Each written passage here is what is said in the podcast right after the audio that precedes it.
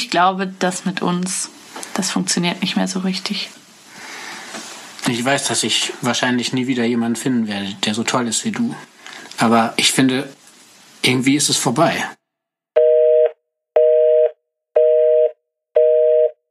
Und bevor es mit der Folge losgeht, wollte ich euch noch einmal an Podimo erinnern. Podimo ist eine App, auf der ihr ganz viele verschiedene Podcast-Shows hören könnt, auch viele, die sich mit Liebe und Trennung beschäftigen.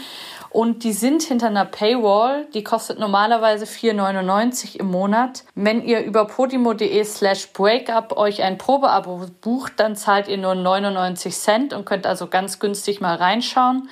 podimo.de slash breakup findet ihr alles und ja, wenn das was für euch ist, würde ich mich freuen, wenn ihr es da mal ausprobiert. Und jetzt viel Spaß mit der neuen Folge. Hallo, ich bin Charlotte und ihr hört Breakup, den Podcast übers Schlussmachen. Ich bin hier über eine App mit Philipp verbunden und Philipp ist in Bonn und hat sich gerade kurz bevor 11.11 Uhr .11 ist nochmal Zeit genommen, mit mir zu sprechen. Hallo Philipp, schön, dass du da bist. Hi, guten Morgen, Charlotte. Guten Morgen. Du feierst Karneval, richtig? Ja, ich würde sagen, ich versuche mich der Stimmung so ein bisschen hinzugeben. Mhm. Im Verlauf meines Studiums hatte ich immer genau dann, wenn Karneval war, Klausurphase. Und das mhm. ist sozusagen die letzten sechs Jahre zu kurz gekommen. Unter anderem auch wegen Corona jetzt das letzte Jahr. Deswegen versuche ich mich so ein bisschen hier in Bonn an die Karnevalsstimmung anzupassen, aber mal schauen. Cool, da wünsche ich dir auf jeden Fall dann schon viel Spaß. Aber bevor du jetzt anfängst zu feiern, wollte ich noch mit dir über ein Thema sprechen, wo wir gestern schon mal ein bisschen telefoniert haben. Du hast dich bei mir gemeldet und zwar, weil ich auf Instagram, das ist Schlussmachen Podcast, wenn ihr da mal reinschauen wollt, über Bindungsangst was gepostet habe von einer Kollegin, die dort Menschen sucht, für die das ein Thema ist. Und dann hast du mir geschrieben, das ist was, was dich auch beschäftigt, oder? Ja, also ich finde das Thema oder das, den, den Begriff Bindungsangst, den finde ich ein bisschen extrem, mhm. weil ich glaube, dass vor allem in heutigen Zeiten nicht unbedingt immer gleich jeder von Bindungsangst betroffen ist, sondern dass es wahrscheinlich eher um ein gewisses Autonomiebedürfnis geht und um mhm. so ein mhm. bisschen Bedürfnis nach Selbstverwirklichung. Ich glaube, dass wir auch heutzutage durch die Möglichkeiten, die uns Apps und soziale Medien und so weiter bieten, eben auf der Suche sind nach dem perfekten Partner, der perfekten Partnerin mhm. und so ein bisschen geleitet sind von von Idealen und wir wissen gar nicht, ob wir selbst so dahinter stehen. Und deswegen fällt es uns, glaube ich, schwer, uns festzulegen auf einen Partner, eine Partnerin und das Gefühl sozusagen zuzulassen, yo, das könnte jetzt eine Beziehung sein, die sich gut anfühlt, mhm. der ich einfach mal die Chance geben möchte, sich zu entwickeln und herauszufinden, was da dahinter steckt. Ich finde, dass es total wichtig ist, dass wenn man bemerkt, hier ist irgendwas in der Beziehung, vor allem in der Anfangsphase, doch gar nicht so gut, wie ich es mir erhofft hatte, wie ich es mir erwartet hatte, dass man dann nicht immer gleich anfängt zu pathologisieren und sich selbst zu analysieren, weil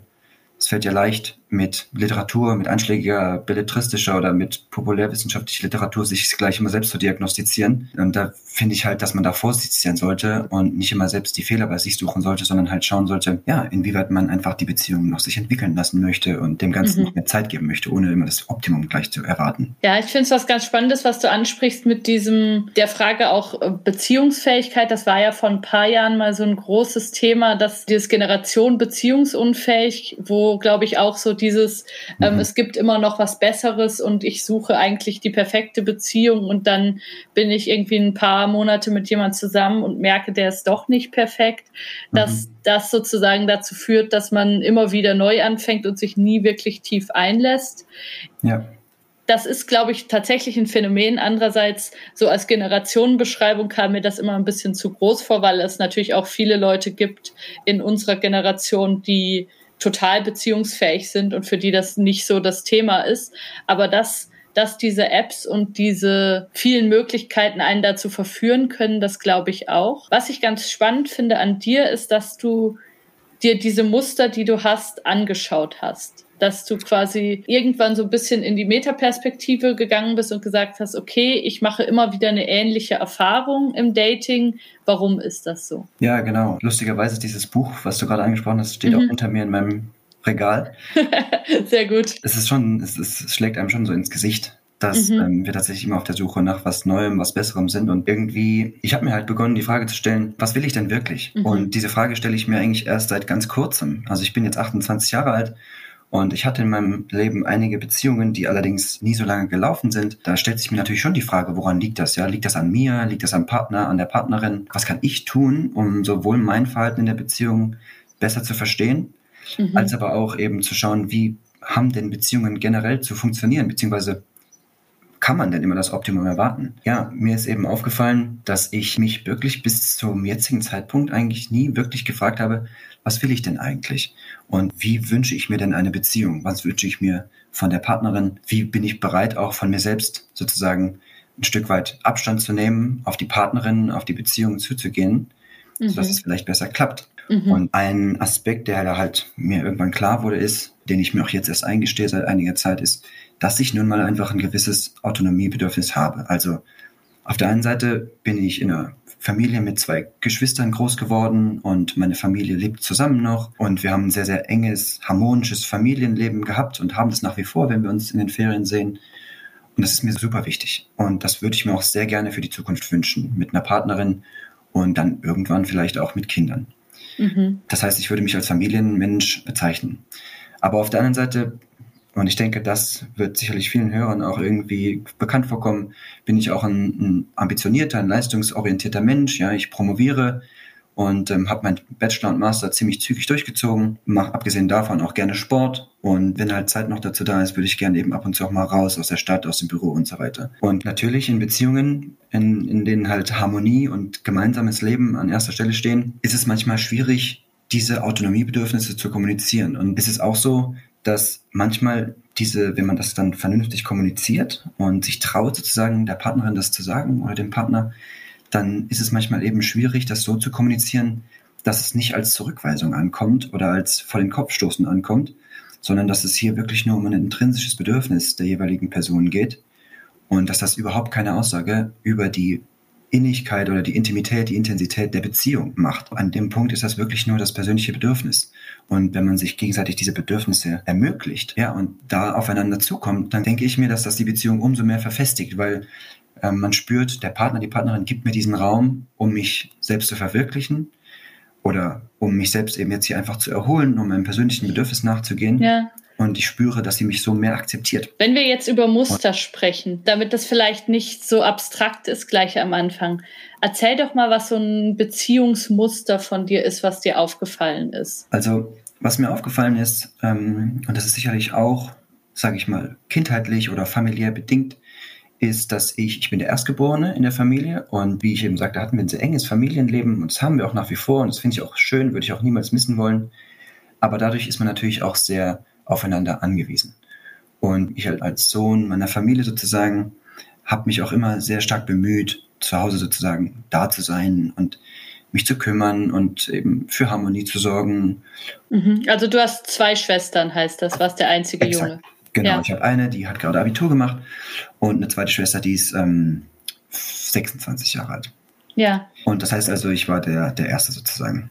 Mhm. Und man hat aufeinander Acht gegeben, man hat aufeinander Rücksicht gegeben und halt sehr stark auch für Harmonie immer gesorgt. Und das wollten wir auch.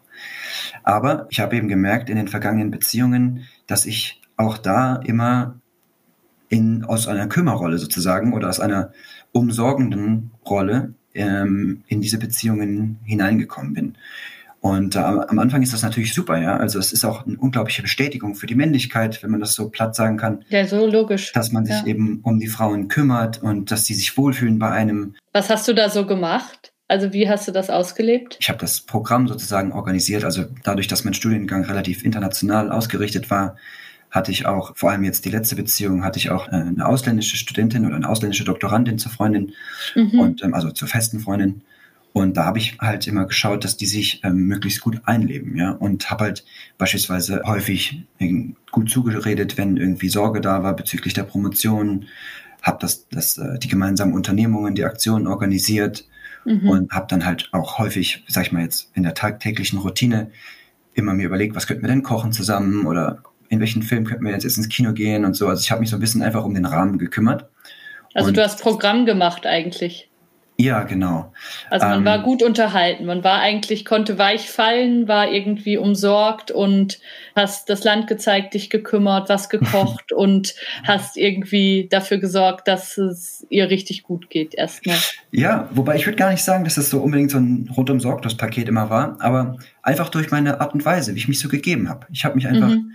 ich war einfach immer gut drauf, ja, und das fand ich auch schön. Ich meine, das muss man einfach dazu sagen, in dieser initialen äh, Verliebtheitsphase ist das auch super schön. Man macht das auch gerne. Logisch, ja. Ich muss sagen, das hat uns beiden auch immer sehr gut getan. Und ähm, natürlich entwickelt man dann auch diese Idee und diese Hoffnung, hier könnte es vielleicht zu einer richtig guten Beziehung kommen. Es passt irgendwie alles, es ist so harmonisch und geschmeidig und wir haben ja gar keine Ecken und Kanten. Aber was ich halt ähm, dann nie bemerkt habe, wie ich eben sagte, also ich habe ja erst vor kurzem wirklich begonnen, mich auch zu fragen, was ich was ich mir sozusagen wünsche für Beziehungen. Mir ist halt nie aufgefallen so richtig, oder ich habe mir nie eingestehen wollen, dass das halt ein unglaublich starker Anpassungszustand ist. Ja, also zum Wohle der Harmonie und des harmonischen gemeinsamen Lebens habe ich mich halt ähm, durchaus sehr stark angepasst. Und wenn es unangenehme Situationen gab, habe ich gut zugeredet und dafür gesorgt, dass wir uns trotzdem noch irgendwie verstehen. Und mir persönlich ist es halt unangenehm, die Konfrontation in so, in solchen Situationen, in denen es eben mal nicht perfekt ist miteinander, auszuhalten. Oder anders gesagt, vielleicht, also diese Konfliktspannung einfach mal auszuhalten, das fällt mir halt sehr schwer. Und ähm, ich kann damit einfach sehr schlecht umgehen, wenn es manchmal einfach disharmonisch ist und äh, bin dann auch nicht so schlagfertig, weil ich dann immer gleich befürchte, oh, das könnte jetzt hier irgendwie weitgreifendere Konsequenzen für, unser, für unsere Beziehung haben, ja. Klar. Also mir ist es halt immer wichtig, dass wir, dass wir schön miteinander kommunizieren. Mega nachvollziehbar. Ja, daraus, das heißt, ich war immer gut drauf, ja, ich habe immer für, für smooth Übergänge gesorgt. Und irgendwann habe ich dann halt gemerkt, wenn diese initiale Verliebtheitsphase vorbei war, die kommt, das passiert einfach, das muss man sich ehrlicherweise eingestehen, das bleibt nie immer so rosa-rot. Dann habe ich eben gemerkt, dass dieser Zustand durchaus auch anstrengend ist, weil ja, wir kennen sicher. aber diesen, diesen Beziehungszustand bis, bis hierhin nur. Man ja. kennt das nur so, dass der, der Philipp sozusagen sich gerne anpasst und immer für, für gute Stimmung sorgt. Und dass ich das allerdings nicht ewig durchhalten kann, ist mir bis dahin nie klar geworden. Aber wenn sich dieser Zustand dann eben eingestellt hat, bin ich halt häufig irgendwie dann sehr erschöpft gewesen und dann ist auch diese Euphorie oder die Motivation, sich so für die Beziehung einzusetzen, irgendwann dann eben weniger geworden. Und dann kommt sofort eben diese Frage, die habe ich mir dann oft gestellt, so, hm, vielleicht ist es doch eben nicht die Beziehung für die Zukunft oder vielleicht ist doch irgendwas falsch. Und dann ja. kommt halt gleich wieder dieses Denken, was ist los bei mir? Ist es die Partnerin, bin ich's? Und dann steigt halt auch, weil, weil halt der Erwartungsdruck auch sehr hoch ist, dann steigt auch die Erwartung, das jetzt entweder rumzureißen oder eben weiterzuziehen, ja. Dieses Muster habe ich eben bei mir erkannt und es hat mich sehr unglücklich gemacht, weil ich eben ein selbstkritischer Mensch bin und eben immer dachte, ich hätte hier vielleicht ein, ein Problem oder ich wäre hier vielleicht irgendwie komisch gewickelt. Und ich habe halt angefangen, in den letzten paar Jahren zu versuchen, das so ein bisschen besser zu verstehen. Und glaube, dass ich da mittlerweile einiges drüber weiß. Mhm. Ja, ich glaube, es ist, ich ja. glaube, dass man, was gar nicht so selten ist, dass Konfrontation ist was, was die wenigsten Leute gerne haben und auch ganz viele ganz absurd viel auf sich nehmen, um eine Konfrontation zu vermeiden. Also ich glaube, das ist was sehr, sehr häufiges. Und was halt auch passieren kann in der Dynamik, die du jetzt beschreibst, ist, dass deine Freundin überhaupt nicht merkt, dass du dich so stark anpasst. Also ja. wenn, wenn es halt diese Momente nicht gibt, wo man irgendwie diskutiert und sagt, was wollen wir heute machen und sie merkt, ah, okay, du würdest eigentlich lieber das machen, aber ihr zuliebe, okay, geht man jetzt doch in die Berge oder so, dann spürt sie es vielleicht gar nicht, spürt gar nicht, wie sehr du dich anpasst und dass bei dir eine immer größere Erschöpftheit auch eintritt, weil du halt ganz oft nicht das machst, was du machen willst. Ja. Also ich denke, bei diesen etwas größeren Aktionen, wie beispielsweise gemeinsam Urlaub planen oder mhm. mal ein Wochenende wegfahren oder so, ich denke da, also ich bin ein sehr offener, kommunikativer Mensch, ich denke da äh, sind es gar nicht so, die, da kommen gar nicht so diese großen Schwierigkeiten auf. Mhm. Ich denke, ich habe es immer an der tagtäglichen Routine gemerkt. Also für alle PhD-Kandidaten da draußen, ähm, es ist ziemlich anstrengend, so ein PhD durchzuziehen. Ja, ich bin jetzt am Anfang meines dritten Jahres und ich habe noch zwei Jahre Vertrag. Und ähm, so ein Doktor zu überblicken, so eine Promotion ist, ist echt anstrengend. Und deshalb ist halt so eigentlich eher die tagtägliche Routine mit den engen Mitmenschen wichtig. Mhm. Und wie ich eben schon sagte, eben, ich habe dann manchmal einfach das Bedürfnis, und ich bin mir sicher, dass sich da viele auch wiedererkennen, einfach quasi die Tür zuzumachen, wenn ich abends heimkomme, abschließen, ja, und Musik hören, Abendessen kochen und schlafen. Oder Sport machen und trotzdem kochen und schlafen gehen, ja, und mehr nicht. Und das ist halt so, das hat nichts damit zu tun, dass man ein Eigenbrötler ist, musste ich auch erstmal lernen, sondern das ist das persönliche Bedürfnis. Andere Menschen, die eher extrovertiert sind, ziehen halt ihre Energie daraus, mit Menschen unterwegs zu sein. Die können gar nicht genug bekommen. Die, die strukturieren ihre Freizeit richtig anhand von, von Verabredungen, ja. Und das finde ich total in Ordnung. Ganz wichtig ist eben zu lernen, zu diesen Bedürfnissen zu stehen und die auch kommunizieren zu können. Ich persönlich finde es halt wichtig, ab und zu mal in der Woche, also wirklich durchaus auch regelmäßig, einfach sozusagen meine eigene Schnauze, meinen eigenen, äh, ich sage immer, meinen eigenen Stallgeruch hier zu haben und wirklich wenig zu machen, ja. Also ja. Ich ja, habe übrigens Landwirtschaft studiert, vielleicht macht das deshalb, deshalb mehr Sinn. ja, voll. Du hast jetzt gerade gesagt, das sind Sachen, die du vielleicht auch mit deiner Familie und deiner Geschichte so ein bisschen in Verbindung bringst. Was ist denn das, was du da erkannt hast? Also du hast jetzt gesagt, du warst irgendwie der älteste Sohn, also wahrscheinlich warst du auch der Erste, den deine Eltern gefragt haben, wenn mal was schnell gemacht werden musste? Oder wo machst du das fest? Ich würde sagen, dass das sicherlich auch primär durch die Beziehung zu meiner Mutter geprägt mhm. wurde. Ich denke, es fällt mir ein bisschen schwer darüber zu sprechen, weil ich natürlich auch loyal gegenüber meiner Familie sein möchte und es ist manchmal ein bisschen schwierig, halt dazu den Dingen zu stehen, die man so, ähm, die man so an sich selbst erkannt hat, weil man immer das Gefühl hat, man tritt jemandem in der Familie auf den Fuß. Aber ich denke, es ist auch da wichtig, dass man sich da emanzipiert und irgendwie zu dem stehen kann, was man erkennt an sich. Also es ist sicherlich primär durch die Mutter-Sohn-Beziehung geprägt worden. Mhm. Und ich mhm. bin als erstgeborener Sohn äh, einfach eine sehr, sehr wichtige Bezugsperson für sie gewesen. Gibt es auch sicherlich tonnenweise psychologische Literatur zu. Mhm. Und ich glaube, ihr Wohlergehen war mir immer sehr wichtig. Und andersherum war auch mein Wohlergehen ihr immer sehr wichtig. Also wir hatten eine sehr, sehr starke, enge Beziehung und haben die auch nach wie vor. Und über die letzten paar Jahre des Studiums hat sich das so langsam in eine sehr, sehr gesunde Beziehung weiterentwickelt. Und ich habe immer sehr stark eben reagiert auf sie. Also ich sage immer, ich habe überall in meinem Körper so unsichtbare Antennen und Sensoren, die halt mhm. sehr, sehr genau, wie so ein Seismograph vor einem Erdbeben, der halt wahrnehmen kann, welche Stimmung gerade herrscht, ja, wie ich jetzt reagieren muss, wie ich mich auch anzupassen habe, ja, weil letztendlich bin ich ja derjenige, der sich dann anpasst. Daher kommt das. Also ich denke nicht primär die gesamte Familiensituation, sondern sicherlich diese äh, Mutter-Sohn-Beziehung, mhm. äh, die eben dazu geführt hat, dass ich heute ein sehr rücksichtsvoller Mensch bin, ein sehr anpassungswilliger Mensch bin, weil ich eben gelernt habe, dass das auch für harmonische Situationen ursächlich sein kann, wenn man sich eben auch anpasst, ja dass mhm. das auch sehr schön sein kann. Und warum hattest du so das Gefühl, dass du wie so ein Seismograph bist für deine Mutter? Also hatte sie irgendwie Probleme, bei denen du ihr zu früh helfen musstest? Oder hat sie dich so ein bisschen eher als jemand auf Augenhöhe behandelt, als du es vielleicht noch nicht warst? Oder wie, wie siehst du das für dich? Also meine Mutter ist eine, sie ist Medizinerin. Mhm. Und sie, hat, sie ist eine niedergelassene Medizinerin in der Haushaltspraxis. Sie hat ein sehr, sehr, ein gigantisch hohes Arbeitspensum. Und ja. äh, vor allem die letzten paar Jahre mit Corona hat sich das nochmal echt gesteigert. Und manchmal ist sie einfach furchtbar erschöpft nach Hause gekommen, ja. Und mein Vater war damals in einem, also der musste pendeln ja. und ist halt viel weg gewesen tagsüber. Und er kam zwar immer abends wieder, aber ähm, sag ich mal, das geschwisterliche Leben und das familiäre Leben zu Hause tagsüber, als, auch als wir noch jünger waren und noch zur Schule gegangen sind, ähm, hat sich halt zwischen meinen beiden Geschwistern, meiner Mutter und mir und dem damaligen Hund ja. äh, abgespielt. Und ähm, ja der Hund, das war halt mein Bezugspunkt. Ich habe den geliebt und habe mich halt viel auch um ihn gekümmert, aber der war ist ein Appenzeller Sennenhund, unglaublich energiegeladenes Tier und es muss viel bewegen. Ist eigentlich ein Herdentier, ja. Ist eigentlich ein Hüte- und Herdentier. Wird in der Schweiz auch in der Lawinenzeit häufig trainiert. Und der hat halt manchmal einfach bei uns dann die Türrahmen angefressen oder hat in die Bude gemacht. Und wenn meine Mutter dann nach einem langen, harten Arbeitstag heimkam und dann waren die Fensterrahmen angefressen, die wir regelmäßig ja. haben mit einem Malerservice erneuern lassen, dann war das halt echt schon Zünder, ja, für die, für die Stimmung. Ich kann mich halt an Situationen erinnern, in denen ich wirklich in einer Einzelfreistunde in der Oberstufe mit dem Fahrrad nach Hause gefahren bin, um diesen Hund auszuführen, damit er sich halt nicht wieder an den Türrahmen vergeht.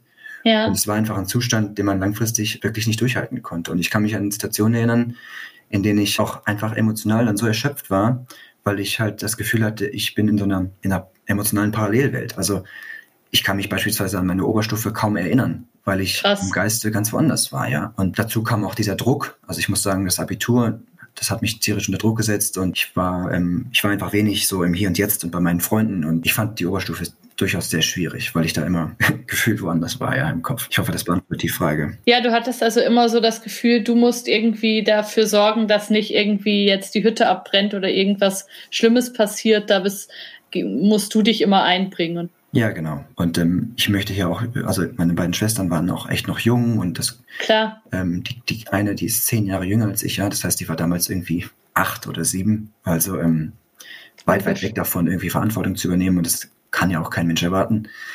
Ähm, ja, ich habe mich halt auch immer ähm, verantwortlich gefühlt. Und interessanterweise, was man sagen muss, ist, ich wollte das auch, weil dieses Gefühl, dass ich ähm, beitragen kann zur guten Stimmung und dass ich irgendwie meine Familienmitglieder, hauptsächlich auch meine Mutter, dass ich die glücklich machen kann, das ist ja auch ein total schönes Gefühl. Also auch da versuche ich wieder das nicht zu pathologisieren, sondern halt das als ganz normales Bedürfnis eines Menschen, als soziales Wesen sozusagen darzustellen. Es ist doch auch schön, Dinge zu tun für die Familie oder für die Mitmenschen, sodass gute Stimmung entsteht und dass man sich wohlfühlt und akzeptiert fühlt. Also ich finde, das ist ein ganz starkes, Voll. normales Grundbedürfnis.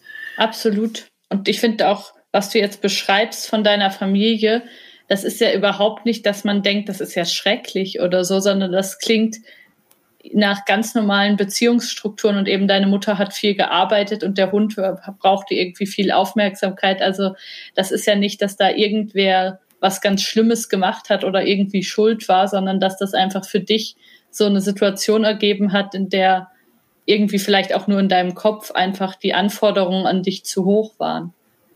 Ja, also das, das trifft es eigentlich genau. Ähm, die Frage ist ja wirklich, wann oder wie früh im Leben eines, sag ich mal, Erwachsenen oder Jugendlichen ähm, diese Verantwortung eben übertragen werden kann. Und das haben wir ja nie aktiv irgendwie besprochen, wer jetzt was macht. Also wir hatten auch nie irgendwelche Putzpläne oder sonst irgendwas mhm. gibt's ja manchmal. Das hat sich halt so ergeben. Und ich will hier auch wirklich keinem die Schuld zuschieben. Und ich will hier auch nicht sagen, ich bin das arme Opfer, was hier irgendwie viel zu früh erwachsen werden musste und mit Sachen klarkommen musste. Wie gesagt, weil es halt auch einfach so sich dann auch schön angefühlt hat. Ich denke, ein Aspekt, der vielleicht auch so ein bisschen dazu beigetragen hat, dass ich das heute schwierig finde, das loszuwerden, ist halt so ein bisschen auch diese empfundene ähm, Selbstwirkungslosigkeit. Also sprich, ich habe mich halt schon immer sehr stark eingebracht, aber manchmal hat es halt irgendwie nicht funktioniert. Ja, weil manchmal kam dann halt gleich am nächsten Tag, hat der Hund dann doch die Fensterrahmen wieder angefressen oder was auch immer dann passiert ist. Und ähm, dann hat das halt, was am Vortag halt mit Mühe, mit Mühe erarbeitet wurde, hat dann halt nicht mehr, nicht mehr, konnte dann nicht mehr aufrechterhalten werden, ja. Und es war halt manchmal einfach keine dauerhafte Lösung äh, zu ja. erreichen. Und ich glaube, diese Frustration ist halt, damit kann man echt nur schwer umgehen. Das Resultat war halt dann umso mehr sich reinzuhängen. Und ja, also ich glaube, was ich halt bei mir bemerkt habe, sind halt jetzt in der jetzigen, also jetzt als Mitte, Ende 20-Jähriger, sind halt diese Übertragungsmechanismen auf Beziehungen, also auf romantische Beziehungen mit Frauen.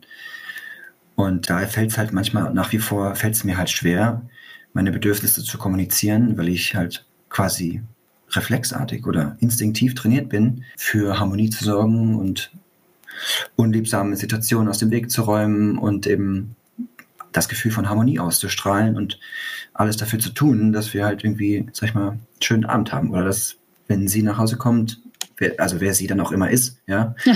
wenn sie nach Hause kommt oder, oder wenn wir uns dann treffen und ich merke, oh, mein Seismograph schlägt aus, also meine Sensoren, mhm. dann äh, reagiere ich halt sofort. Ich bin auch ziemlich gut drin und ich glaube, das kann auch ein unglaublich großer Wohlfühlfaktor sein. Da bin ich auch stolz drauf, solange es halt irgendwie ein gesundes Maß hat, ja, und ähm, ich halt auch noch darauf achte, dass ich mich selbst auch noch irgendwie berücksichtige. Mhm. Das sind ja auch Skills, die du gelernt hast. Also das ist ja nicht, das ist ja nicht schlecht, da ist ja vieles total gut dran und glaube ich auch vieles dabei, was dich vielleicht auch positiv von anderen Männern zum Beispiel unterscheidet, weil ich glaube, viele haben diese Seismographen eher ein bisschen unterentwickelt und ja. eigentlich ist das ja total toll, wenn du das so spürst. Ja. Ja, und ich denke, ich, das ist vielleicht auch noch, was ich unbedingt den, deswegen habe ich dich auch unter anderem angeschrieben, was ich den, den Hörern jetzt auch mitgeben will, ist, natürlich ist es total wichtig, sich selbst gut zu kennen und ähm, bereit zu sein, auch sich selbst so ein bisschen anzupassen und zu verändern und gewisse Eigenschaften, die häufig Beziehungen schwer machen, auch mal wirklich aktiv anzupacken mit einer gewissen Demut. Aber es passiert auch leicht, weil heute eben diese, wie ich eben sagte, diese einschlägige populärwissenschaftliche Psycholiteratur man neigt auch schneller zu sich in gewisse Muster oder in gewisse Pathologien einzukategorisieren. Das ist auch nicht immer richtig. Ja? Also man muss nicht sich selbst immer als direkt als, als denjenigen betrachten, der irgendwie komisch ist oder der irgendwas hat, womit er nicht klarkommt. Also es ist manchmal auch okay, das durchaus von beiden Seiten zu betrachten und auch für gewisse Dinge, die man sich wünscht, einfach dann auch einzustehen. Mhm. Und ähm, also es geht halt um dieses gesunde Mittelmaß und ich denke, das kennen viele aus Beziehungen. Es geht immer darum, auch aufeinander zuzukommen. Und ähm, von sich selbst ein Stück weit auch Abstand zu nehmen und eben zu gucken, was kann ich jetzt dazu beitragen, dass jetzt diese Beziehung, dass es besser wird, dass wir uns besser verständigen. Ja, häufig ist es auch die Verständigung und das gemeinsame, das, das Verständnis füreinander. Ja, also es ist, es ist durchaus auch Arbeit, durchaus auch mit Arbeit verbunden. Ja, sicher. Gut. Wenn du jetzt gerade vom Pathologisieren sprichst, das finde ich ein ganz spannendes Thema, weil das einem, glaube ich, in der Beziehungswelt gerade ganz häufig begegnet, dass ganz viele Dinge mit so Fachwörtern beschrieben werden. Das ist hier im Podcast auch schon ein paar Mal thematisiert worden. Eben sowas wie Gaslighting, Lovebombing, Narzissmus, toxische Beziehungen, mhm. alle möglichen Dinge, die dann so diesen das ist krank, das ist nicht normal Stempel mhm. bekommen. Und ich glaube, das kann manchmal sehr gut helfen, weil vielleicht dann Betroffene auch merken, ah krass, das, was mir passiert ist, ist nicht nur mein eigenes Pech, sondern das ist tatsächlich was, was es häufiger gibt und da kann man auch irgendwie drauf reagieren. Aber das hat natürlich auch so eine Seite, wo es auch zu viel sein kann und wo man eben irgendwie sehr schnell dazu neigt, mit Diagnosen um sich zu werfen. Ja. Hattest du denn auch so eine Diagnose bei dir im Blick oder eine Angst davor, dass es vielleicht dieses oder jenes sein könnte? Oder war das nicht dein Thema? Ein, ein Aspekt, mit dem ich manchmal so ein bisschen zu kämpfen hatte, war, dass ich, ich hatte die Furcht, dass ich mich selbst zu wichtig nehme und dass ich zu narzisstisch sozusagen oder zu egozentriert durchs ja. Leben laufe und dass das der Grund ist, weswegen ich Beziehungen nicht halten kann. Und ich immer ein, also wirklich auf gut Deutsch ein sauschlechtes Gewissen hatte, wenn ja. ich mich mal einen Abend lang zurückgezogen habe. Und das, das ist mir auch echt lange nicht gelungen, das zu kommunizieren, weil ich halt dann allein schon bei der Äußerung, hör mal du, ich glaube, ich würde heute lieber alleine bleiben und einfach mal früh schlafen gehen. Ich wollte vielleicht noch trainieren und dann schlafen. Hat nichts mit dir zu tun. Das ist mir nie gelungen, das zu kommunizieren, weil ich halt immer sofort eben dieses schlechte Gewissen bekommen habe, dass ich mir selbst so wichtig bin und dass das die Beziehung gefährdet oder sogar unmöglich macht. Also ja. sprich, diesen selbst zugeschriebenen Narzissmus. Und ich denke, wir bewegen uns alle zwischen Extremen in unseren Tendenzen. Ja, also es sind nicht immer nur die anderen, die schuld sind und die anderen sind die Buhmänner. Aber auf der anderen Seite bin auch nicht immer ich derjenige, also, oder ist nicht immer die betroffene Person diejenige, die schuld an allem ist. Deswegen, ich glaube, man muss da einfach sehr, sehr gnädig, sehr sanftmütig mit sich selbst sein. Und außerdem gibt es auch nicht den Standard, optimal den Goldstandard, an den man sich annähern muss. Es gibt so und solche, ja. Es gibt welche, die haben ein sehr starkes Autonomiebedürfnis und es gibt eher welche, die eher sehr gruppenorientiert sind, sehr sozial ausgelegt sind. Und man muss nicht versuchen, sich in die eine oder andere Richtung zu biegen und zu brechen, sondern man sollte zunächst mal herausfinden, was will ich denn wirklich selbst? Und dann üben, diese Bedürfnisse auch zu kommunizieren. Und das hat auch der, der Klaus aus der letzten Folge so schön gesagt. Ja. Schau dir genau an, wie dein Partner, deine Partnerin so gestrickt ist, mit der du gerade dabei bist, etwas aufzubauen. Und wenn du merkst, du bist bei A und sie ist bei Z, dann überleg dir halt wirklich, ist es möglich, den Zwischenraum zwischen A und Z zu überspannen? Oder denkst du, dass ihr so verschieden seid, dass es eher nicht klappt, dass ihr nicht so nah aufeinander zukommen könnt, dass es irgendwie funktioniert?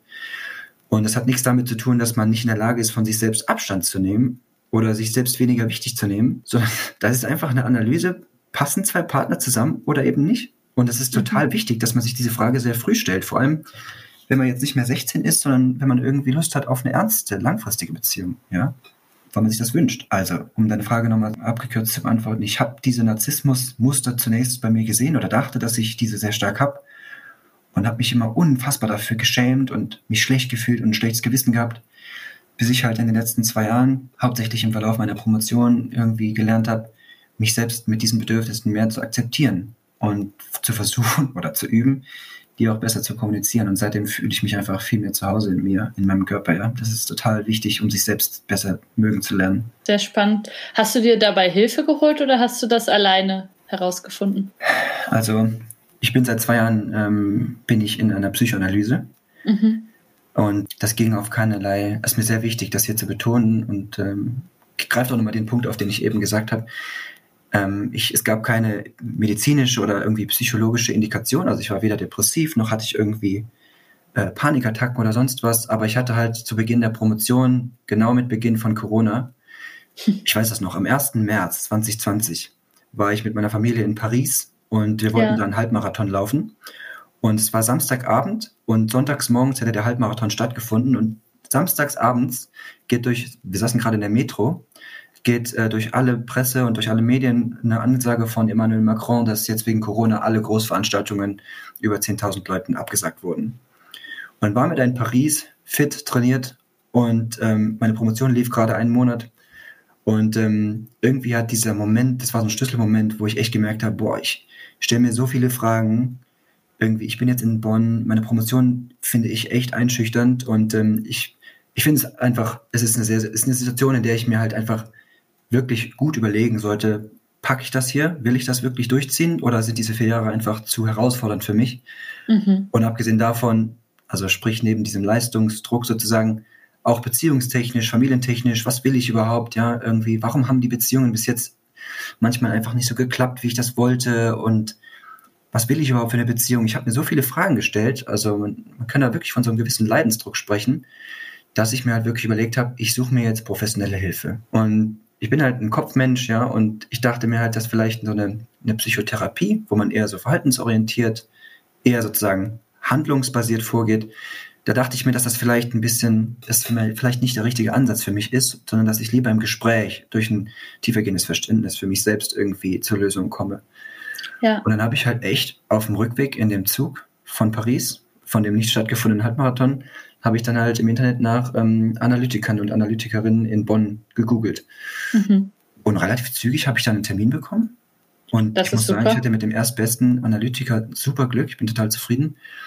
Und seitdem sehen wir uns einmal die Woche, manchmal alle zwei Wochen und reden halt. Also wir sprich, wir gehen halt auf Situationen zu Menschen in meinem Leben ein, wie ich mich da fühle, wie ich mich äh, zu diesen Menschen positioniere, was da so ähm, bei mir los ist, wo, vor allem, wie ich mich da vielleicht ähm, äh, besser selbst sehen kann, ja, und wie ich mich mhm. da auch anpassen kann in Situationen. Ich muss sagen, und das meinte ich eben, es ist so hilfreich und so heilsam für das Wohlbefinden äh, mit jemandem mit professionellem Hintergrund, aber ohne, sag ich mal, familiären oder freundschaftlichen Bezug solche Dinge zu diskutieren. Also im wahrsten Sinne des Wortes auf der roten Couch. Es ist fantastisch. Man, man lernt sich selbst verstehen, man lernt sich selbst dadurch auch mehr mögen. Und ähm, es braucht keine Indikation. Also man muss nicht irgendwie erstmal, es hilft, es kann jedem Menschen nur helfen. Ja.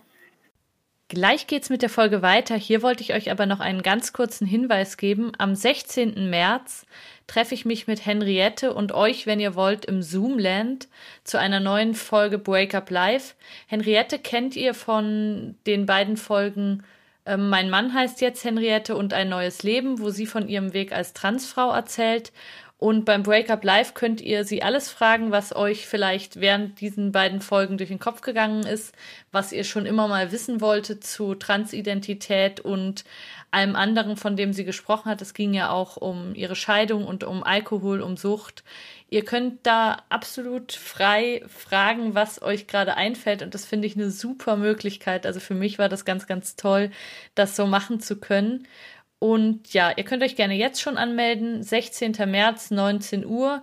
Schreibt mir einfach eine Mail, dann reserviere ich euch einen Platz und dann bekommt ihr einen Zoom-Link und da treffen wir uns dann und sprechen so ein, zwei Stunden miteinander.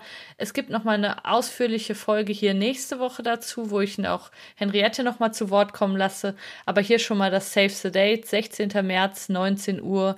Schreibt mir eine Mail an mail.charlotteteile.de, wenn ihr dabei sein wollt. Ähm, es kostet wie immer 12 Euro beziehungsweise 5 Euro, wenn ihr noch studiert oder arbeitslos seid. Und jetzt geht die Folge weiter. Viel Spaß! Wieso hast du das so schnell bekommen? Weil ich weiß, dass Leute häufig ganz, ganz lange auf so einen Platz warten und ja. da irgendwie ähm, auch Leidensdruck haben und trotzdem nicht irgendwie eben in diese Situation kommen, dass sie mit jemand Professionellen so sprechen können. Wie hast du das so schnell geschafft? Also ganz ehrlich, ich bin einfach ins Internet gegangen und mhm. habe gegoogelt oder gesucht ja. Psychoanalyse, Psychotherapie Bonn. Okay. Und dann gibt es da einschlägige Foren, auf denen man ja. ähm, solche Leute findet. Und dann habe ich wirklich mir einfach sieben Telefonnummern aufgeschrieben. Und dann am ersten Arbeitstag der, der kommenden Woche habe ich die dann halt angerufen bei zwei, drei Leuten, die hatten ja dann alle tagsüber natürlich Sitzungen und dann habe ich einfach auf die Anrufbeantworter gesprochen. Ja. Hat sich dann am Tag oder am Tag danach jemand bei mir gemeldet. Und okay. dann war der erste, der Kennenlerntermin sozusagen, verabredet für ein oder zwei Wochen im, im Nachhinein. Und tja, also das ging, ich muss sagen, das hatte ich auch vielleicht ein bisschen Glück. Ja, das klingt gut. Zahlst du die selber, die Therapie, oder? Das übernimmt die Krankenkasse. Ah, siehst du. Das ist natürlich toll, aber das ist, glaube ich, wirklich auch ein Glücksfall, den du da beschreibst, was natürlich kein Glücksfall sein sollte, sondern genauso sollte das eigentlich laufen. Ja. Aber ja, toll, freut mich sehr. es ist halt leider furchtbar stigmatisiert. Und ich muss sagen, der wirkliche Moment, in dem ich wirklich Mut brauchte, war der, da anzurufen und zu sagen, mhm. ich würde gerne zu einem Kennenlerntermin kommen, denn ich habe Fragen in meinem Leben, die ich mir stelle und die ich, glaube ich, alleine nicht so gut lösen kann. Und, und dann auch die ersten zwei Sitzungen waren auch schwierig, weil dann sitzt halt der Analytiker vor dir und stellt dir dann erstmal ein paar Fragen und der ist kalt wie Eis. Und natürlich wünscht man sich jemanden, der auf einen eingeht, der ja. einen tätschelt und befür, äh, sozusagen, der sich halt bemüht, ja, und der ihm das ja. Gefühl von, von Akzeptanz und von Warmherzigkeit vermittelt. Und er saß halt vor mir und war halt so, so, dann erzählen Sie mal. habe ich halt eine Dreiviertelstunde erzählt und dann hieß es, so, ja.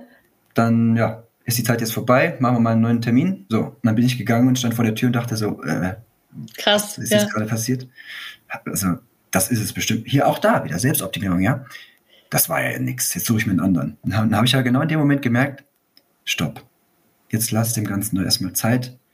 Das muss vielleicht so sein, Folgetermin vereinbart für nächste Woche, alles gut. Und dann habe ich mich einfach darauf eingelassen, ja. Und dann ja. hat sich das echt Stück für Stück verbessert und man ist ja immer im Nachhinein erst schlauer, ne? Aber heutzutage würde ich sagen, beste Entscheidung, beste Schicksalsfügung. Es ist spannend, weil das ist, ich habe auch mal eine Therapie gemacht, das ist schon viele Jahre her, das war es, glaube ich, so 2015, 2016 so ungefähr. Und mir ging das genau gleich, dass ich so nach dem ersten Termin dachte, also auf gar keinen Fall. Und auch sofort wusste, okay, da gehe ich, glaube ich, nie mehr hin.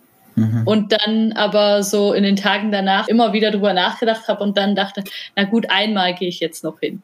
Und so, und dieses sich dann irgendwie drauf einlassen und so, das ist vielleicht auch ein bisschen eine Antwort auf die Frage in Beziehungen, dass man eben merkt, okay, das ist hier nicht einfach und das triggert mich vielleicht auch oder ist auf jeden Fall eine schwierige, vielleicht auch konfrontative Situation für mich, aber irgendwie lasse ich mich jetzt drauf ein und gehe noch mal einen Schritt weiter. Finde ich, finde ich eine ganz interessante Beobachtung. Ich denke, es macht einen unglücklich, wenn man immer nur das Optimum erwartet. Mhm. Und äh, denn logischerweise wird man nicht immer ausschließlich das Optimum bekommen. Ja, und es gibt ja auch kein Optimum. Also das weißt du ja wahrscheinlich selber, dass es nicht die perfekte Frau auf der Welt gibt, die für dich bestimmt ist und die dich glücklich machen wird jeden Tag, ja. sondern dass es immer eine Frage ist, wie, wie viel ist man zusammen bereit zu investieren und natürlich ja. auch, wie gut passt man zusammen. Ja. Aber ich glaube, es gibt viele, viele, viele Menschen, mit denen man eine sehr schöne und harmonische, tolle Beziehung führen kann. Ja. Es wäre auch nicht gerecht, von den potenziellen Partnerinnen, PartnerInnen immer das Optimum zu verlangen. Weil mhm. impliziert so ein bisschen für mich, dass man selbst mh, hm, sich nicht so bewegen möchte. Und ähm, so funktionieren Beziehungen nicht. Wie ist es denn heutzutage bei dir? Also bist du im Moment Single oder hast du eine Beziehung? Wo stehst du da gerade? Also ich bin im Moment nicht Single, aber ich glaube, es ist noch zu früh, das als Beziehung zu bezeichnen. Wir haben uns vor etwa zwei Monaten kennengelernt über eine äh, Dating-Plattform oder eine Dating-App. Das war relativ spontan und es hat sich relativ schnell eigentlich entwickelt und sehr, sehr schön entwickelt. Und ja, wir sind, ich glaube, wir sind beides Kopfmenschen und wir haben auch dadurch sozusagen den Bezug zueinander gefunden, weil wir mhm. einfach irgendwie ziemlich schnell, ziemlich schöne Themen und auch intime Themen miteinander besprochen haben. Also intim im Sinne von, wie sind wir groß geworden, äh, wie ticken wir so. Also mhm. manchmal ist es ja allein schon schwer, sowas zu kommunizieren. Wir haben auch relativ schnell irgendwie dann die Abende gemeinsam verbracht und kochen zusammen oder übernachten beieinander, tauschen uns relativ viel über so Alltägliches auch aus. Also es fühlt sich irgendwie schön und irgendwie sehr harmonisch an. Und ich würde aber sagen, einfach gemäß der Zeit ist es noch vielleicht ein bisschen zu früh, das so als Beziehung zu bezeichnen. Aber wir sind auch darüber im Gespräch miteinander und ähm, haben halt so gesagt, wir gucken einfach mal, wie es sich jetzt entwickelt. Ja, ich denke, das ist der beste Ansatz für so ein frühes Stadium. Und wir sagen, wir wollen uns einfach mal näher kennenlernen und schauen, wie sich das so zwischen uns weiterentwickelt. Ich denke, selbst wenn man viel über Beziehungen gelernt hat und selbst wenn man viel über sich selbst auch gelernt hat, ist es auch ganz wichtig, nicht immer alles zu analysieren, ja, nicht zu logisch in Beziehungen zu sein, sondern halt auch da ausreichend Raum für Gefühle zu lassen und sich sozusagen frei emotional zu bewegen und nicht mhm. immer alles zerdenken und besprechen. Also mein Analytiker sagt dazu, dass man ja nicht immer Nabelschau betreiben muss, ja. Ja. Also, wenn was Akutes brennt, dann schon natürlich, aber durchaus auch mal eine gehörige Portion, äh, sag ich mal, weniger denken. Mhm. Und sich das auch mal gönnen, dass es jetzt einfach schön ist. Genau, ja. Ja. Hattest du mit ihr schon mal so eine Situation, wo du gemerkt hast, ah, jetzt gibt's hier einen Konflikt und den halte ich jetzt mal aus? Wir hatten eine Situation vor einigen Wochen, glaube ich, und da hatten wir uns für den Abend verabredet. Oder es war, wir hatten uns verabredet, dass, dass sie zu mir kommt, glaube ich, und wir abends was kochen. Und da habe ich irgendwann vormittags, das war also in meiner Promotion, ich habe vor kurzem jetzt eine Studie gestartet und mhm. die Vorbereitung für diese Studie war unfassbar zeitintensiv. Ja. Wir hatten da eine Stelle, die uns geholfen hat mit den Kontakten zu den, äh, zur, zur Stichprobe. Und da habe ich morgens gemerkt, als dann endlich alles geklärt war, dass das funktioniert, da habe ich morgens irgendwann gemerkt, vormittags, dass ich unfassbar müde bin und dass mir richtig die Augen brennen, weil es so anstrengend mhm. war die letzten paar Wochen. Und dann habe ich ihr geschrieben, auch wenn wir uns anders verabredet hätten, dass ich lieber den Abend alleine verbringen würde mhm. und ich sei so müde und das wäre mir heute Abend einfach wichtiger. Es hätte nichts mit ihr zu tun und mhm. sie solle sich bitte nicht jetzt irgendwie abgewiesen fühlen. Oh. Und das wäre eigentlich vollkommen okay gewesen, die Situation, aber es war donnerstags und ich wäre eben dann freitags vormittags am Folgetag, wäre ich dann eben für ein verlängertes Wochenende weggefahren nach Hause oder zum Kumpel oder so, ich weiß es nicht genau. Das heißt also, ich habe sozusagen den Donnerstagabend abgesagt und danach wäre auch keine Möglichkeit mehr gewesen, Freitag, Samstag, Sonntag zusammen zu verbringen. Mhm. Und das hat halt zu einer unangenehmen Situation geführt, weil sie eben gesagt hat, dass es schwierig sei, denn wir würden uns jetzt das ganze Wochenende lang nicht sehen. Mhm. Und dass ich ja leider hier mein, mein persönliches Bedürfnis sozusagen über die Beziehung stellen würde. Und von außen betrachtet ist das natürlich völlig richtig. Und diese Logik in der Sache hat auch diese Situation für mich so schwer gemacht. Der Punkt ist aber, dass ich mich wirklich nicht so, ich habe mich einfach nicht wirklich nach diesem Abend gemeinsam gefühlt. Ich wäre auch, glaube ich, kein toller Gesprächspartner gewesen.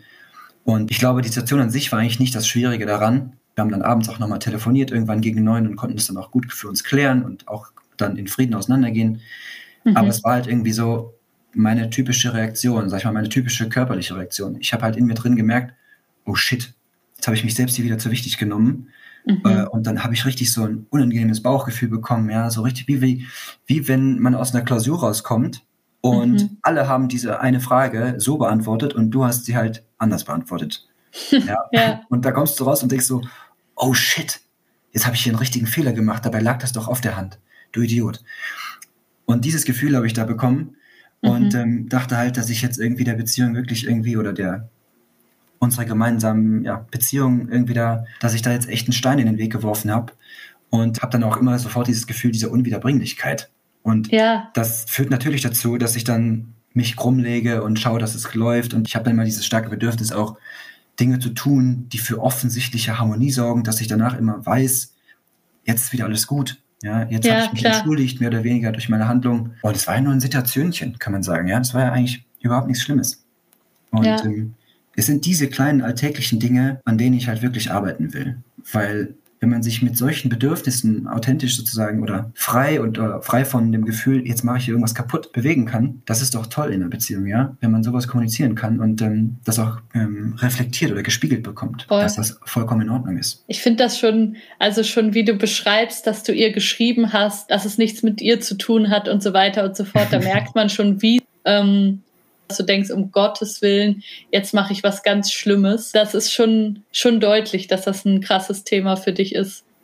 Ja, ich, ich weiß, es sollte nicht so ein schlimmes Thema, so ein großes Thema sein. Und es ist aber, ja. es ist das Gefühl, was man, was ich halt so bekomme manchmal, wenn ich ähm, überlege, mich zurückzuziehen oder irgendwie was abzusagen oder ähm, mhm. deutlich zu machen, hör mal, ich ähm, habe im Sommer beispielsweise Lust auf eine Woche oder auf zwei Wochen Wandern alleine im Allgäu irgendwo. Mhm. Allein schon das Gefühl, was ich bekomme bei dem Gedanken daran, dass ich hier jemanden zurückweisen könnte, das ist echt, das ist scheußlich, ja. Das ist, das, das sollte aber nicht so sein. Mhm. Und ähm, ich glaube, dass das halt wirklich lange, lange, langer Übung bedarf.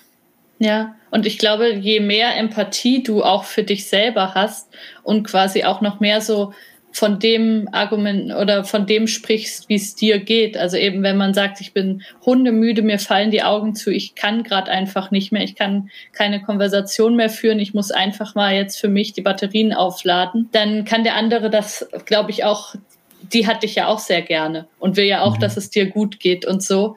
Und ich glaube, du kannst auch ruhig mal so ein bisschen eben auch diese Empathie, die du für andere hast, auch für dich selber anwenden und sagen, Mensch, wie sieht's gerade eigentlich in mir aus? Ich kann einfach nicht mehr. Ja. Und dass du nicht erst diesen Moment brauchst, wo du irgendwie völlig erschöpft bist, sondern dass du auch vorher schon mal sagst, hey Moment, jetzt muss ich einfach da für mich einstehen, mhm. sozusagen.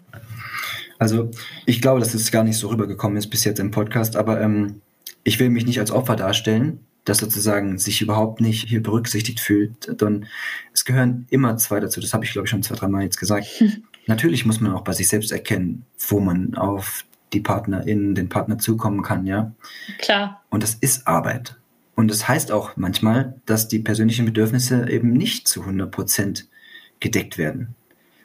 Aber es sollte halt nie zu lange zu einseitig sein. Und Sicher. Ähm, das ist ganz wichtig. Ja, und das ist ja auch die Frage, ich meine, wenn jetzt irgendwie an dem Tag ihr Vater gestorben wäre, dann hättest genau. du ja wahrscheinlich gesagt, okay, scheiß drauf, wie müde ich bin, ich bin bei dir. Aber wenn es halt einfach nur darum geht, dass es jetzt ein bisschen doof ist, dass man sich so lange nicht sieht, das ist ja auch immer die Frage. Also, dass man natürlich den anderen nicht aus dem Blick verliert, ist ja, glaube ich, selbstverständlich, aber eben dass man mit der Empathie auch immer ein Stück weit bei sich selber ist. Ja, dass man, dass man so ein bisschen auf eine gesunde Art und Weise in sich selbst ruht mhm. und von da aus dann eben sagen kann, pass mal auf, was geht denn außenrum so ab eigentlich? Ich finde das, was ich mega krass finde, Philipp, ist, dass du äh, dich selber so in den Narzissmusverdacht genommen hast.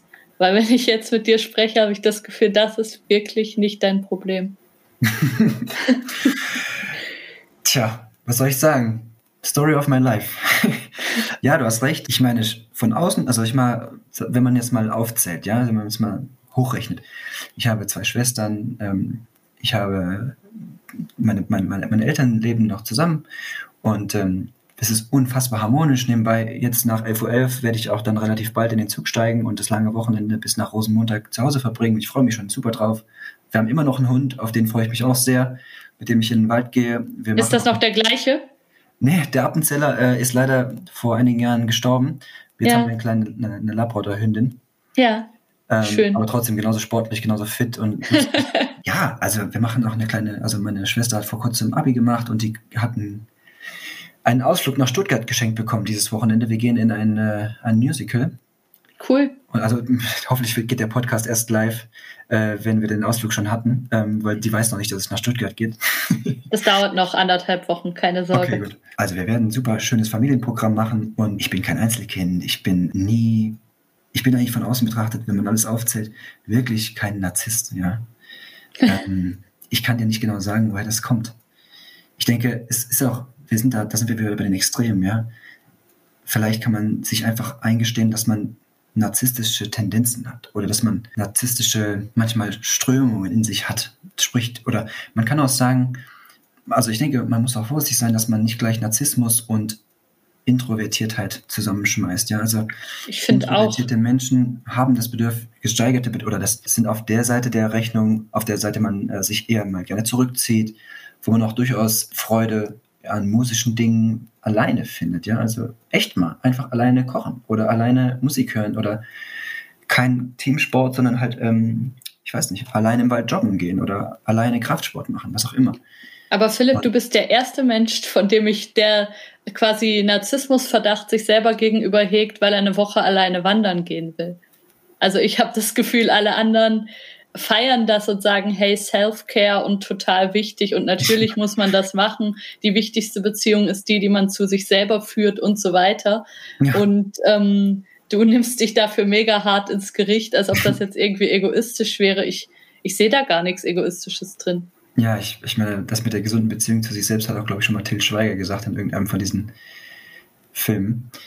ähm, ja, du hast recht. In der heutigen Zeit, wo dieses da hat auch Klaus letzte Woche drüber gesprochen, über dieses Persönlichkeitsentwicklungsding und über die Selbstoptimierungsgeschichten, ist ja diese Beziehung zu sich selbst und das, der gesunde Umgang mit sich selbst und die gute Kenntnis über die eigenen Bedürfnisse ist unfassbar wichtig.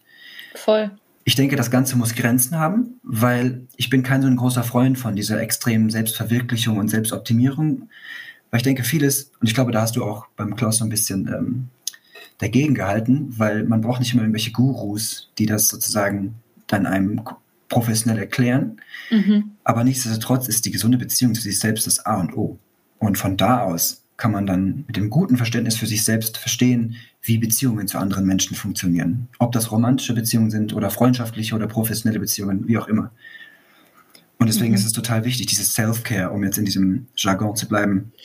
Ja. Absolut, total wichtig. Und ich kann auch nur jeden dazu ermutigen. Und klar, das extrem oder sag ich mal eine besonders starke Methode da was Gutes für sich zu tun ist, eine Psychoanalyse.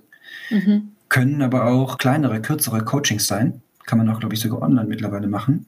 Voll. Oder einfach das Lesen viel. von einschlägigen Büchern oder es gibt mittlerweile auch durchaus interessante YouTube-Kanäle, wo man sich mit solchen Themen mal ansatzweise beschäftigen kann. Also YouTube ist nicht ausschließlich ein, ein Ramsch-Forum oder eine Ramsch-Seite, wo man sich äh, nur, ja. nur, sag ich mal, graue Literatur besorgen kann. Man muss da einfach vorsichtig sein, was man da glaubt und was man da an sich anschaut. Mhm. Aber ja, du hast recht. Self-Care ist total wichtig, ist essentiell. Mhm. Wie ist das denn bei dir in Freundschaften, Philipp?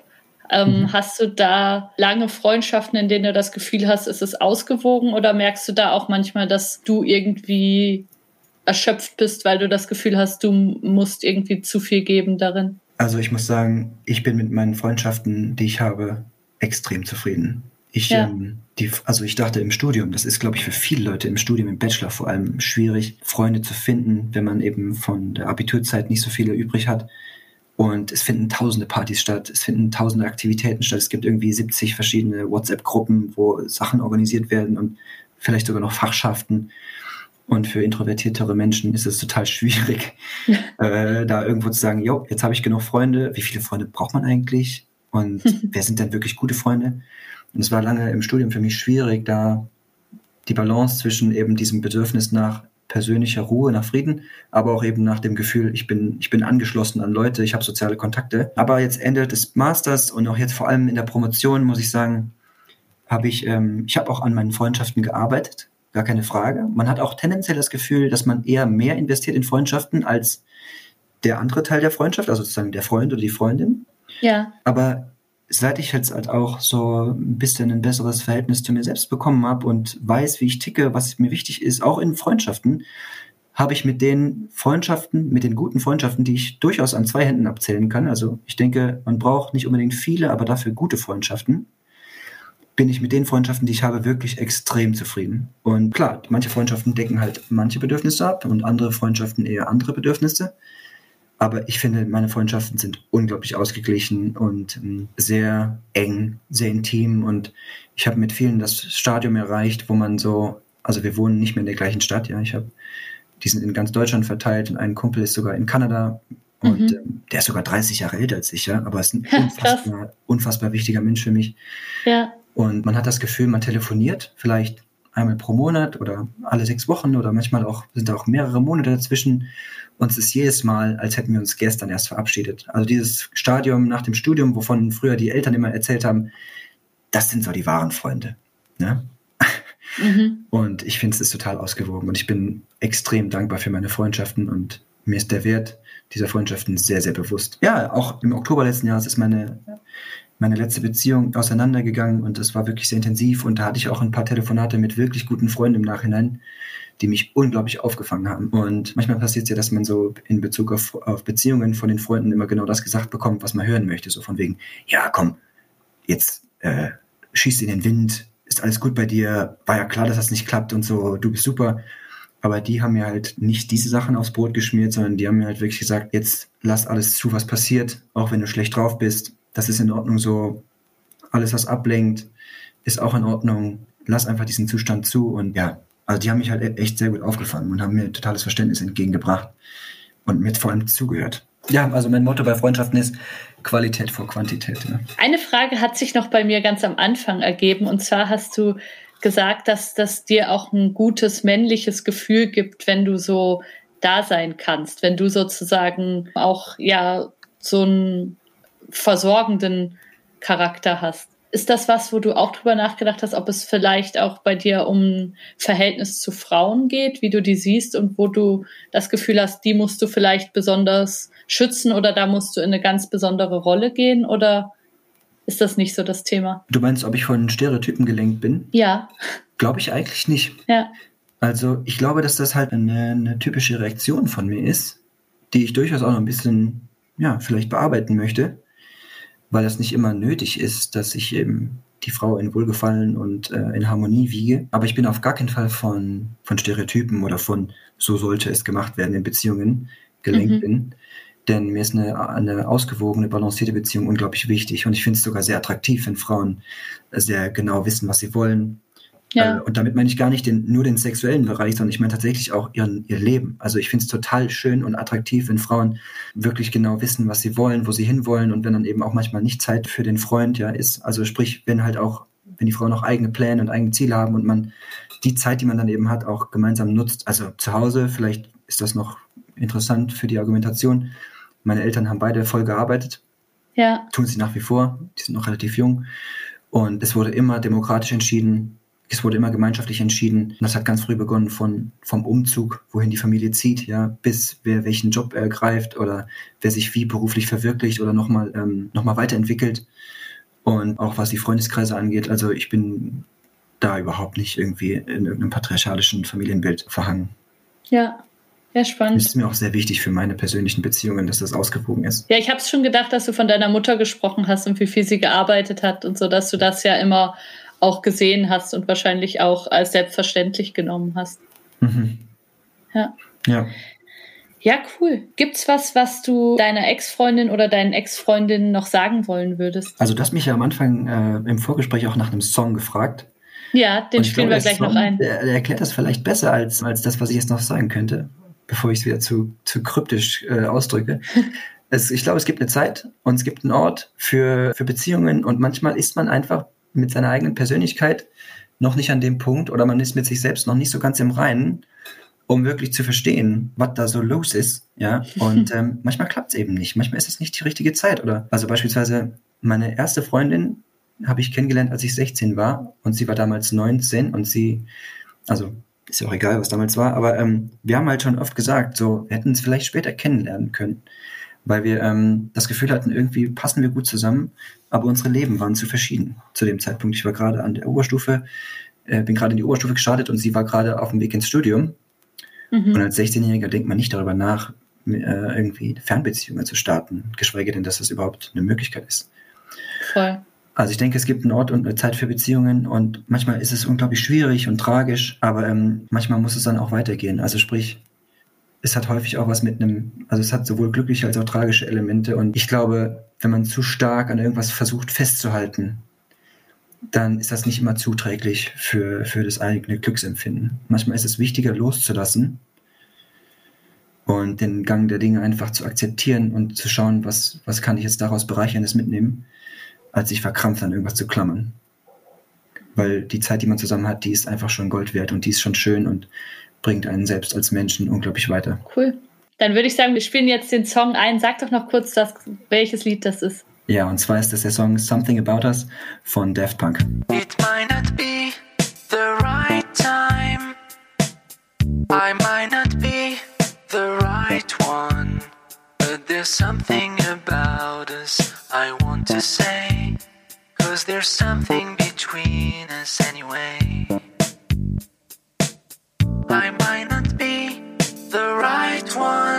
Dann verabschieden wir uns jetzt von euch. Danke, Philipp. Mir hat es mega viel Spaß gemacht, mit dir zu sprechen. Und ich glaube, dass sich sehr viele in deinen Geschichten und in deinen Analysen auch wiederfinden können.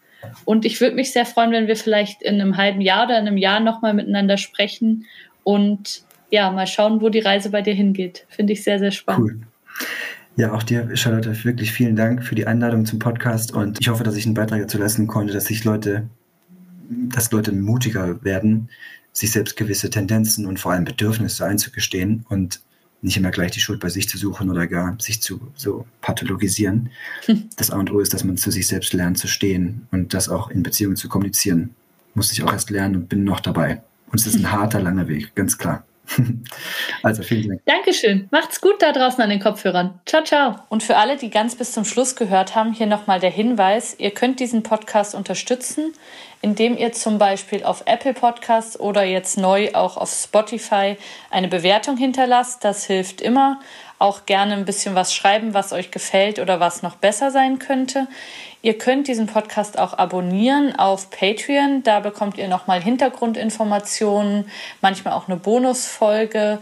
Da werden die Treffen als erstes angekündigt und ihr bekommt ganz sicher die Folgen immer ein bisschen früher, als sie hier auf dem regulären Kanal veröffentlicht werden. Es ist auch die Möglichkeit, sich da mit anderen zu vernetzen, was auch in dem Wake Up Live Treffen immer geschieht und was ich immer sehr schön finde, wenn man sich da sozusagen gegenseitig unterstützen kann. Ihr könnt diesen Podcast auch über eine einmalige Spende über PayPal unterstützen. Das ist paypal.me slash Charlotte Teile. Ich schreibe es aber auch nochmal in die Show Notes, da seht ihr es. Ich freue mich immer, wenn ihr das tut. Ganz herzlichen Dank. Genau, dieser Podcast ist für mich natürlich nicht gratis zu produzieren. Der Paul, der auch diese Folge geschnitten hat, wird natürlich für seine Arbeit bezahlt und ich muss mir auch immer die Zeit nehmen und die Interviews führen. Ich mache das mega gerne, aber damit dieser Podcast weiter bestehen kann, muss sich das irgendwie zumindest so einigermaßen auf Null ausgehen und nicht so sein, dass ich da immer wahnsinnig viel drauf zahle. Genau, ihr findet den Podcast auch auf Instagram, at Schlussmachen-Podcast. Ich freue mich, wenn ihr weiter zuhört und wenn ihr auch Freunden, die vielleicht gerade durch eine Trennung gehen oder so, davon erzählt. Ciao, ciao.